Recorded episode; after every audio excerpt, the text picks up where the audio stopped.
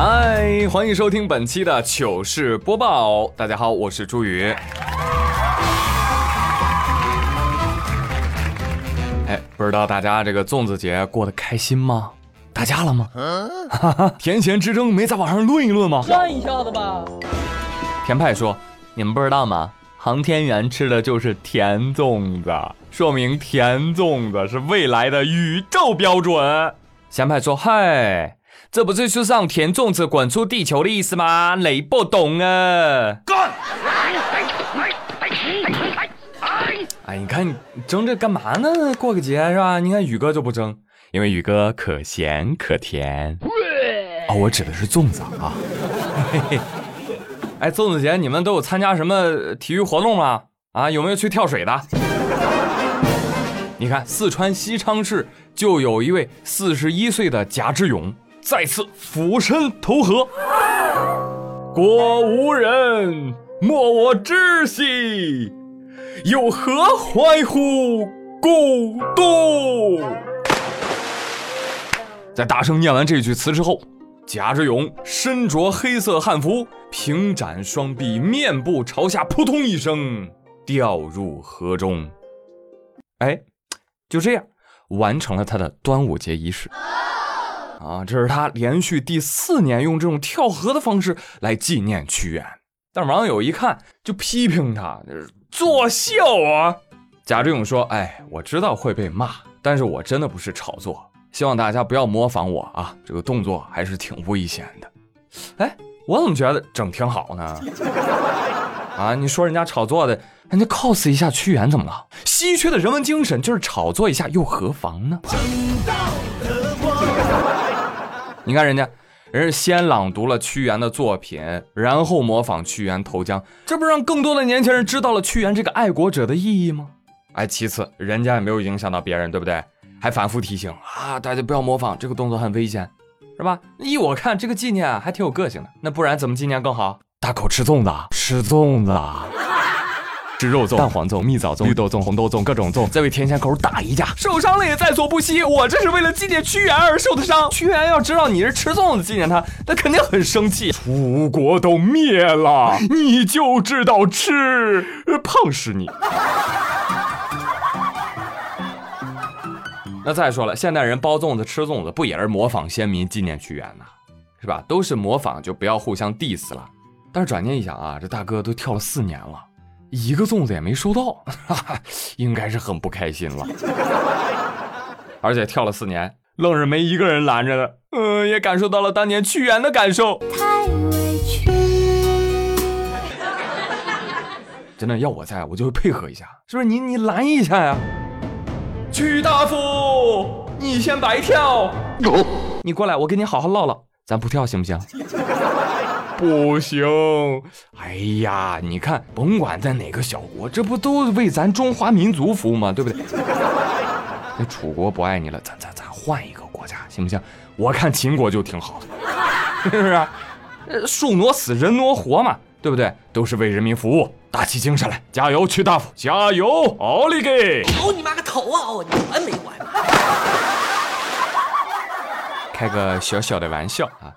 有些端午的冷知识啊，可能很多人还不知道啊。就比如说，这个“水能载舟，亦可赛艇”的赛龙舟，这什么玩意儿？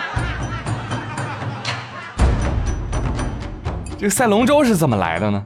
有的传说啊，说是呃划龙舟啊，驱散江中之鱼啊，阻止鱼去吃屈原；也有的说是为了往江里扔粽子，所以就划起了龙舟。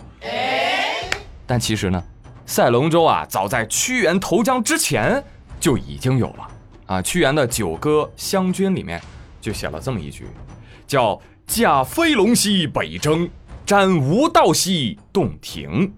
啊，什么意思呢？就是驾起龙舟啊，向北远行。哎，一转道呢，去到了优美的洞庭。那后面呢，这首词又说了啊，把一些器物扔到江中去纪念某人。纪念谁呢？纪念湘君，是吧？所以这就说明了赛龙舟啊，并非屈原死后才有的活动。那当然了，传到今天的赛龙舟啊，形式也很多样了啊。比如说这个端午节，在佛山南海区叠教，呃，叠教人民呢就举办了一个龙舟漂移大赛。哎，这不是新事物，这也是老传统，就是这个玩法呀，跟这个常规的直线竞速不一样。人家这个龙舟漂移赛讲究的是什么？漂移啊！华丽的技巧与疾风般的速度并重，感觉下一秒屈原就对我说：“没时间解释了，快上船！”只听唰唰唰的划桨声，在平均宽度六米的曲折河道里，这二十五米长的龙舟要时刻保持超高速，干嘛过弯？我的天啊！大家可以搜那个视频看一看啊！我跟你讲，电影都不敢这么拍，真的。你不信，你问问秋名山老司机啊，你问问藤原拓海，他行吗？他他不行。拓海，龙舟漂移敢吗你？我们这船二十五米长，你 A 一八六有二十五米长吗？这相当于什么？这就相当于开加长悍马去秋名山漂移。牛批兄弟，可以。确实很开眼了。但是你再一看，哦，佛山的事儿啊，瞬间了然了。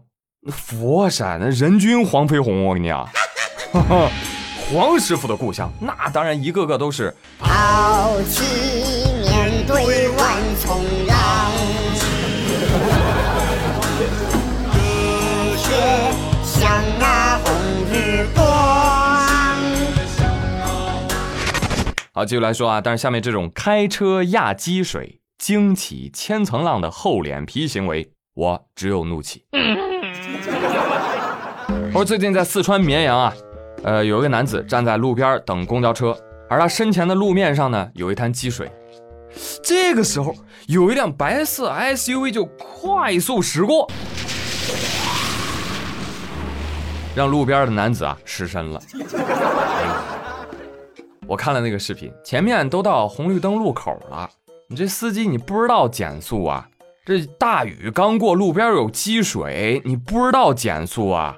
路边那小伙也这么想的，越想越气，所以等那个车停在红灯那儿的时候呢，小伙就去找这肇事司机理论了。那司机啊，不予理会，哎，既不道歉也不认错，该你倒霉呢，那关我什么事儿啊？扬长而去。小伙一听不愿意了，立马向交警部门举报。交警查看了监控之后。认定肇事车驾驶人行为违法，罚款两百元。另外，你赶紧给人家写封道歉信去。啊，那我这哪儿违法呢？你别不服气啊！尽管这个交规里面没有明确规定说碾压积水溅湿路人属于违法行为，但是法规里明确写了，不文明驾驶属于违法行为，遇到积水路段应该减速。别掰扯了，赶紧写道歉信吧。哎呦，司机老大不愿意写封道歉信，抬头三个字儿都能写成道歉信，我天哪，真是风骚的错别字，还画了一个圈改正一下。我看你就是不想道歉，希望你下次能长个记性，一句对不起，不好意思啊，下次我一定注意，值两百块钱，记得没？真的，学会自个儿做个人，别让法律逼你做人。朋友们，现在是雨季啊，这样的事我相信每天都在发生。如果下次你被溅了一身水，记住哦，一定要跟交警叔叔举报一下子。谁惯的这臭毛病？提醒广大的司机朋友，你是开车，但你总会下车吧？你下车的时候要是被人呲这么一下子，你肯定骂娘。大林脸，哎，不可以这样讲哦，这个是脏话。那等你开车的时候呲了别人一下子，就不要怪别人骂你娘。大林脸。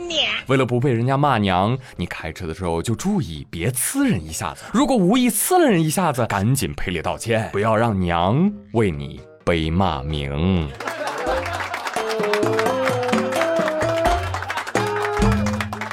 啊，都说水火无情，人有情啊。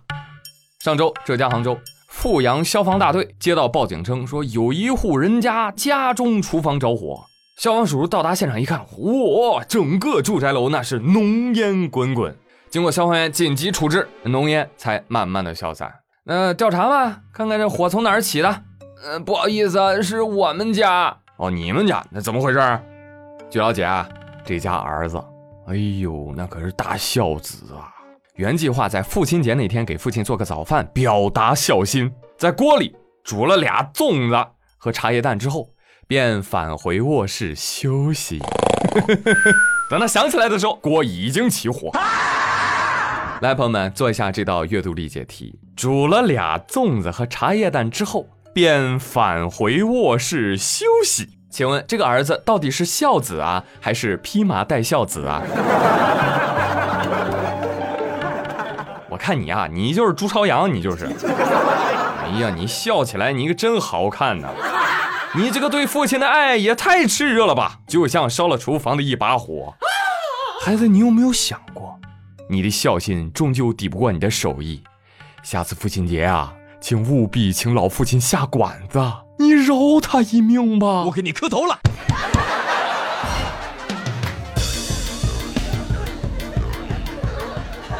好了，下馆子吃点啥呢？哈，来来来，烧烤走一波。